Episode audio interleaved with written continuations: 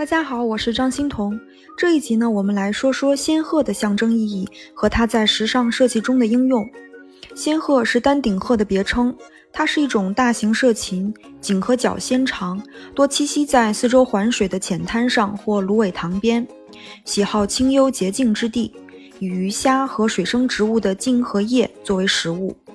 鹤可以发出高亢洪亮的鸣叫声，尤其在三四月的繁殖期。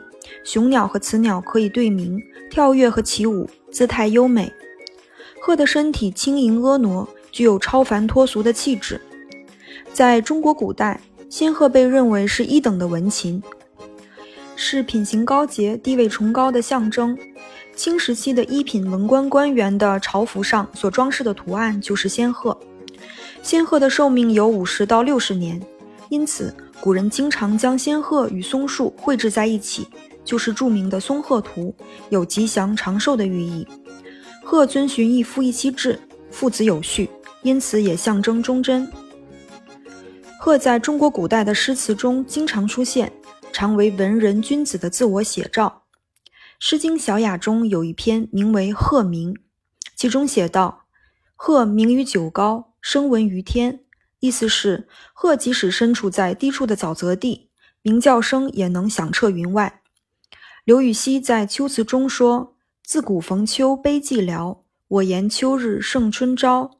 晴空一鹤排云上，便引诗情到碧霄。”还有唐朝崔颢在《黄鹤楼》一诗中说：“昔人已乘黄鹤去，此地空余黄鹤楼。黄鹤一去不复返，白云千载空悠悠。”明代画家谢晋为他的画作《松竹白鹤图》所题的诗这样写道。丹砂作顶耀朝日，白玉为羽鸣衣裳，以此来形容仙鹤素雅清高的形象。因为仙鹤有仙风道骨的气质，因此在中国道教文化中被视为仙鸟，具有长寿、超凡脱俗之意。白鹤也可作为仙家的坐骑，道教中也有人化鹤升仙的故事。仙鹤善于飞翔。这一点呢，也符合道教逍遥自在、遨游长空的姿态。我们先来看看仙鹤在中国传统文化中的意象。第一幅是宋徽宗赵佶所绘的《瑞鹤图》，图中呈现了宫殿的屋顶，背景中云雾缭绕，屋顶上方有近二十只白鹤盘旋飞舞，还有两只呢落在了殿脊的螭吻上。螭吻呢，指的是中国古代建筑屋脊正脊两端构件上的装饰。这二十只白鹤形态各异，轻盈灵动，整个画面壮观活泼。第二幅作品呢是清代沈佺的绘画《松梅双鹤图》，描绘了矗立在崖石上的两只仙鹤，它们神态自在安详，一只俯首饮水，一只昂首高鸣，身上的片片羽毛洁白如玉，身后苍松梅竹相互掩映，描绘得十分细致逼真。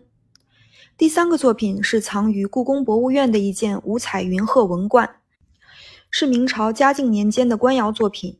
冠身上描绘着云鹤穿花的图案，充满了道教的神秘色彩，反映出当时皇宫中崇尚道教之风。第四个作品呢，是清朝后宫嫔妃穿的一件便袍，宝蓝色的底上绣制着飞鹤和祥云的纹样，仙鹤的描绘细致入微。可以看到片片羽毛，红色的顶和绿色的喙，四周围绕着抽象的金色祥云，整体华丽而优雅。除了中国呢，鹤在日本也被视为祥瑞之鸟，是最常见的纹样之一。鹤在日本也被大量应用在家族的徽文中，说明它的地位之高。日本呢有一种包装礼盒的传统装饰面料福库萨，浮纱或薄纱，就常用仙鹤的花纹。配图中列出的这款福库萨出自19世纪的日本，深蓝色的底上用丝线和金线绣满了金色的仙鹤，鸟的翅膀十分有立体感，有幸福和长寿的寓意。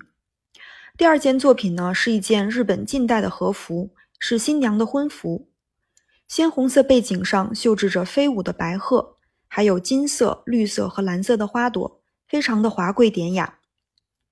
仙鹤图案呢不止在东亚流行。它的影响也逐渐蔓延到西方，成为一些时尚品牌的设计元素，最有名的想必是范冰冰在多年前走红毯时穿的仙鹤装，是她在第六十四届戛纳开幕式上所穿的礼服。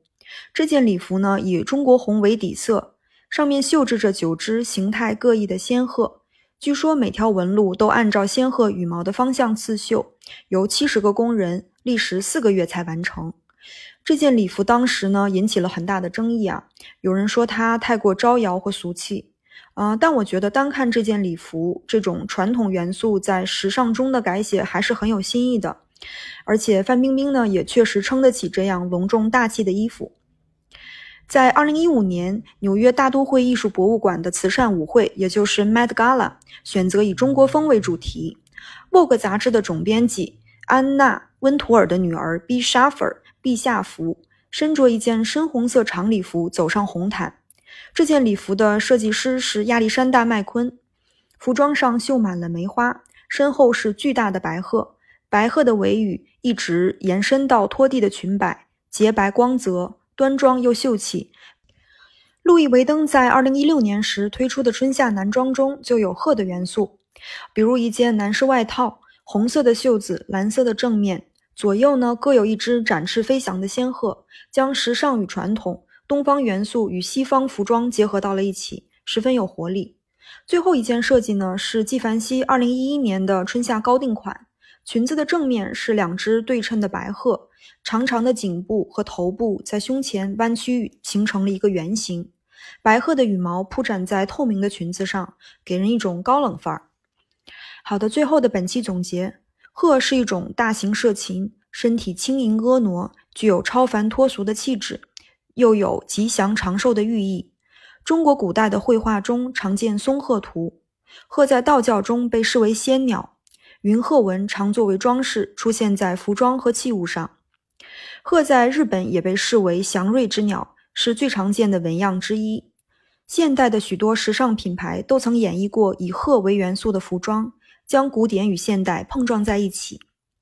好的，那说过了仙鹤，我们下一集要说的动物是孔雀。谢谢您的垂听，我们下集再见。